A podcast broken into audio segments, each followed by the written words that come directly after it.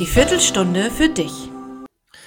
Hallo, guten Tag oder auch guten Abend, je nachdem, wann du gerade zuhörst. Liebe Zuhörerinnen, liebe Zuhörer des der Viertelstunde für dich unseres Podcasts. Hier spricht Pastor Simon Laufer und ich grüße am anderen Ende der Leitung Timo Lüdke. Hallo Timo.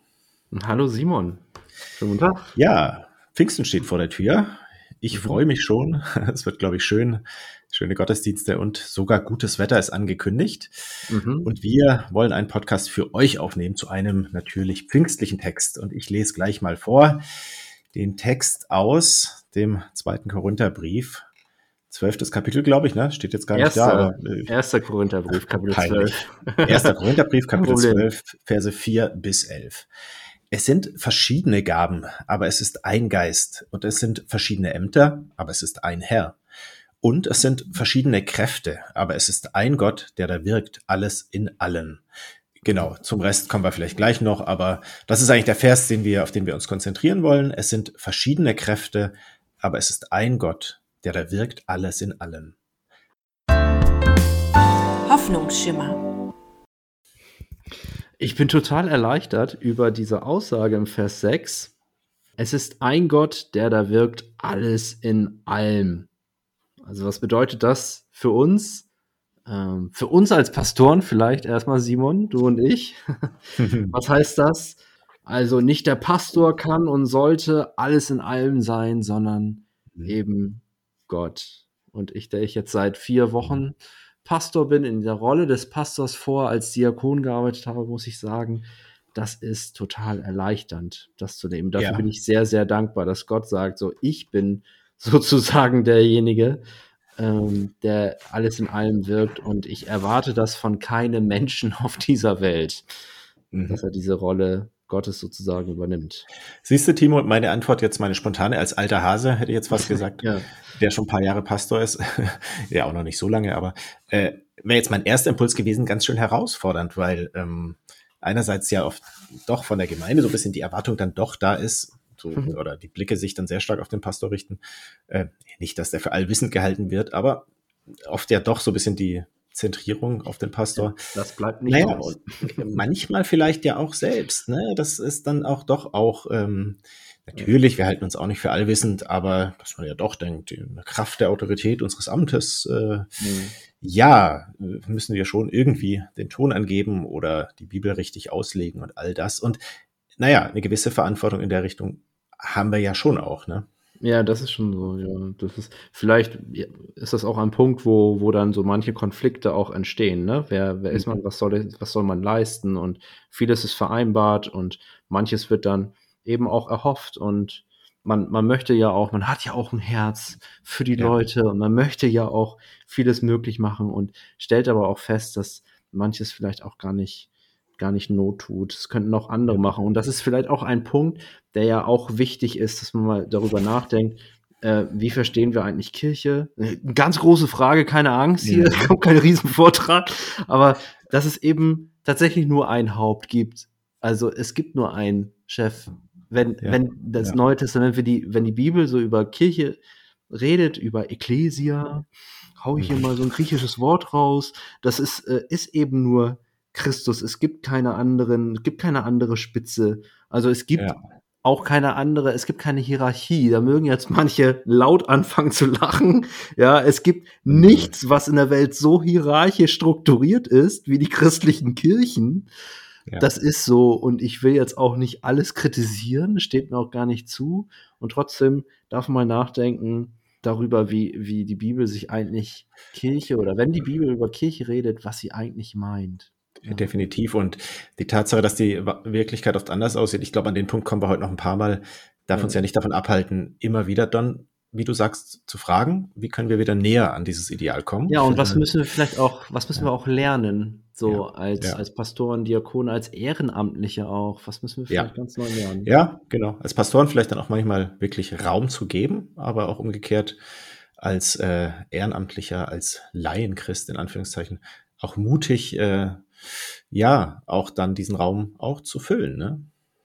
Ja, und ähm, letztendlich auch delegieren zu können, zu befähigen, mhm. Leute auch den Rücken frei zu schaufeln, sag ich jetzt mal, dass sie ja. fähig werden, ihre Gaben entdecken, da kommen wir gleich zu, Mhm. äh, dass, dass Leute, die sich noch nicht eingebracht haben oder sich schon lange einbringen, dass sie wirklich befähigt werden, ausgerüstet Ja. werden. Und ich denke, Ja. dafür sind wir vor allen Dingen da. Also es geht eben nicht um Herrschaft sozusagen und Mhm. alles zu machen, eine Riesenshow äh, da sonntags abzuleisten, sondern eben zu dienen und, und diese Mhm. verschiedenen Dienste auch zu sehen und Menschen da einzusetzen, zu ermutigen, sich zu beteiligen. Der Stein im Schuh.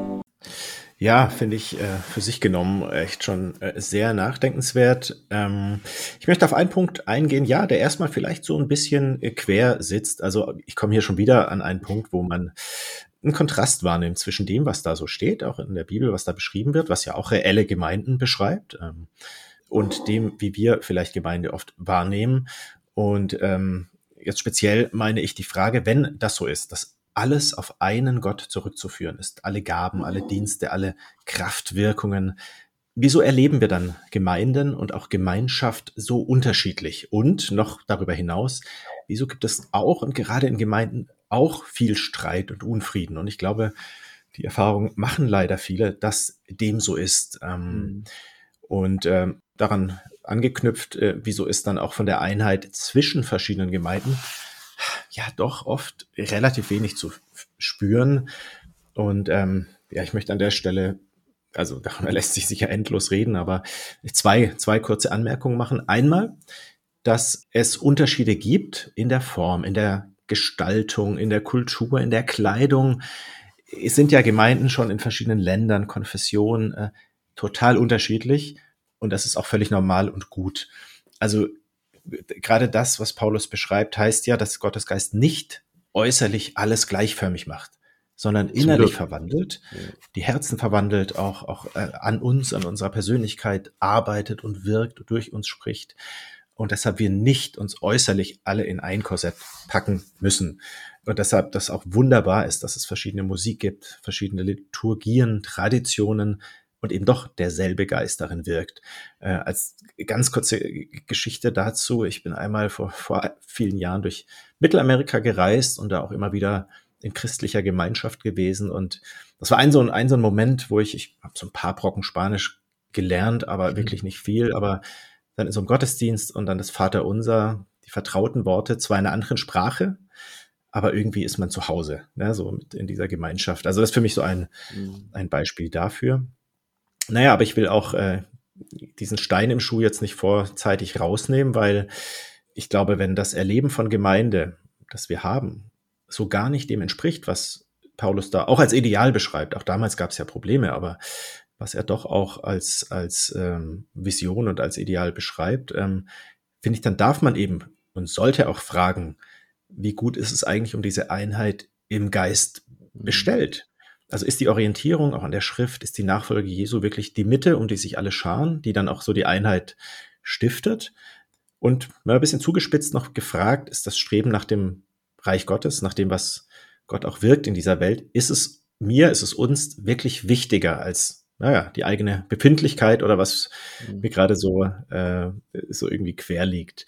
Also eigentlich auch wieder, wie schon bei deinem Punkt, aus meiner Sicht so die Ermutigung, ähm, diese Einheit im Geist nicht vorschnell als Utopie abzutun, die man nicht Nee. erreicht. Und ich kann mir vorstellen, dass vieles auch daran scheitert, einfach, dass Konflikte, die ja normal sind unter Menschen leider, dass sie Mhm. oftmals oder sehr selten nur aufgearbeitet werden.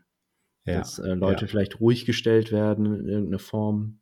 ja. Aber äh, also die, die Konflikte, die es immer noch gibt, so unter der Oberfläche brodeln, dass sie einfach nicht aufgearbeitet werden und ähm, dass, dass Gemeinden da auch oftmals zu inkonsequent sind und Streithöhne, Streithähne, Streithähne ja. eben ihre Position noch behalten können. Und eben, dass da nicht dran gearbeitet wird, dass man einander begegnet und da Verständnis füreinander schafft und irgendwie auch eine Einigung.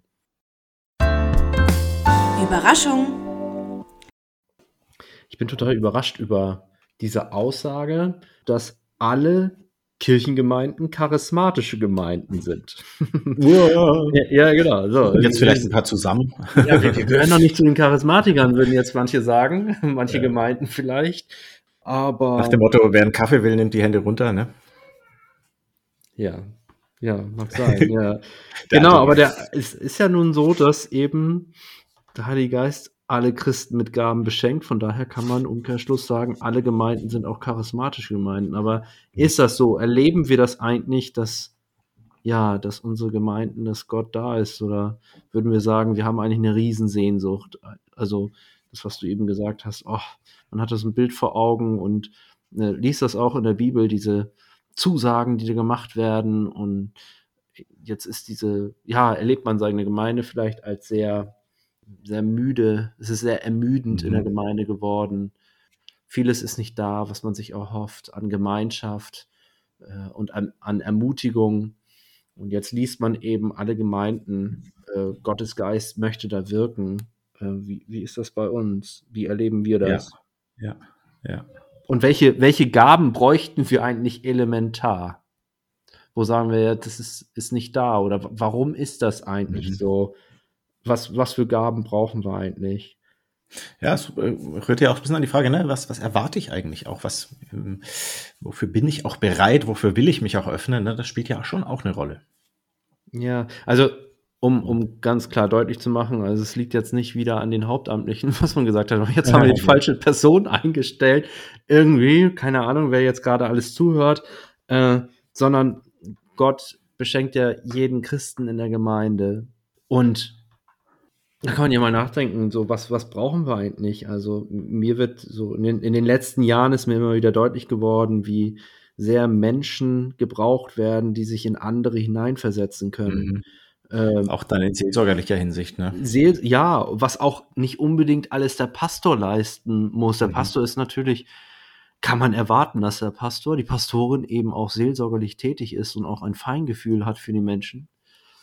Äh, man kann aber auch erwarten, dass es auch andere, dass auch andere ein seelsorgerliches Gespür ja. haben. Das, das, das wünschen wir uns doch auch für unsere Familien und in den Beziehungen, in denen wir ja. stehen, so und in, in, den, in den Gemeinden, in denen wir tätig sind. Wir wollen doch nicht nur ja. eine Person haben, die ein seelsorgerliches Gespür hat und die sich in andere Menschen hineinversetzen kann. So ist es, ja. ja. Äh, und da ist eben Paulus, der ganz deutlich macht, dieses Charisma, Gottes Geist in uns, äh, ist eben nicht beschränkt auf den Pastor oder so, spezielle, ja. äh, äh besonders begabte Menschen, sondern wir alle. Und Gott mhm. schenkt uns doch allen Fähigkeiten. Wo sind diese Menschen mit diesen Fähigkeiten, die wir so brauchen? Das verleiht Flügel. Ja, an dieser Stelle, an diesem Vers kommt ein Wort vor, das im Neuen Testament sonst nicht verwendet wird. Also es kommt zweimal vor, aber eben hier und dann äh, kurz darauf paar Verse weiter. Das heißt Energematon. Und das heißt ganz wörtlich Kraftwirkungen. Wird sonst auch übersetzt mit Kräfte oder mit Wirkungen. Ja, und ich möchte es mal hervorheben. Einerseits, weil es, finde ich, erstmal ein schönes Wort ist, auch im Deutschen nicht wirklich gebräuchlich, Kraftwirkungen. Ähm, und es nochmal so den Blick darauf lenkt, dass Gott Energie gibt. Ne, das steckt ja da drin, Ener Energematon, Energie. Also Gott ja Kraftquelle sein will, Kraftspender.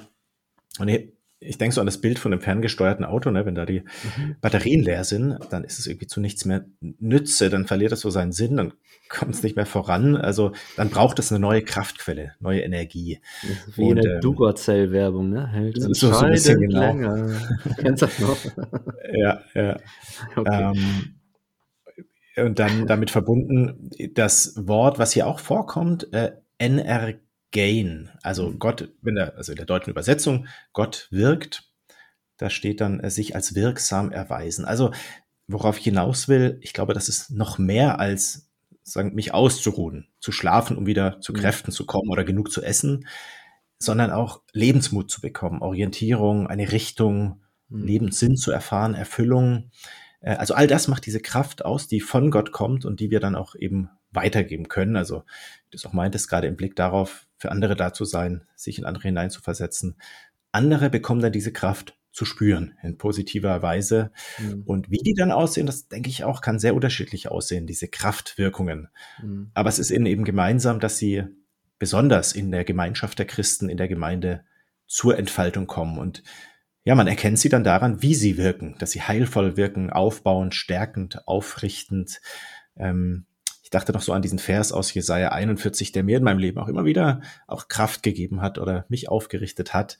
Äh, der lautet, die auf den Herrn harren, bekommen neue Kraft, dass sie auffahren mit Flügeln wie Adler und nicht müde und matt werden. Das hm. bringt es für mich wunderbar auf den Punkt. Trau dich doch. Ja, vielleicht kennen wir das ja alle. So, dass man sagt, eigentlich bin ich zu müde für alles. Aber, ah, da zum Nachbarn, da gehe ich noch mal kurz rüber und sag noch mal Hallo. Oder äh, ich frage noch mal, ob ich irgendwie helfen kann, weil ich ein Herz dafür habe, weil ich, ach, ich möchte. Ich möchte so. Und dann ist die Frage jetzt, was setzt dich eigentlich in Bewegung, auch wenn du müde und erschöpft bist? Also Gott schenkt uns ja Gaben nicht mit dem Ziel irgendwie, dass man für sich selbst irgendwas tut oder sich selbst irgendwie in Szene setzt, ähm, sondern dass wir einander eben dienen.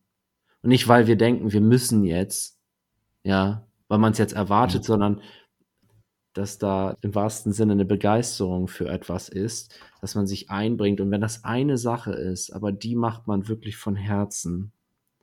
Und jetzt diese Frage, so, was bringt uns eigentlich als Gemeinde weiter, was aufbauend, befreiend, stärkend und tröstend wirkt?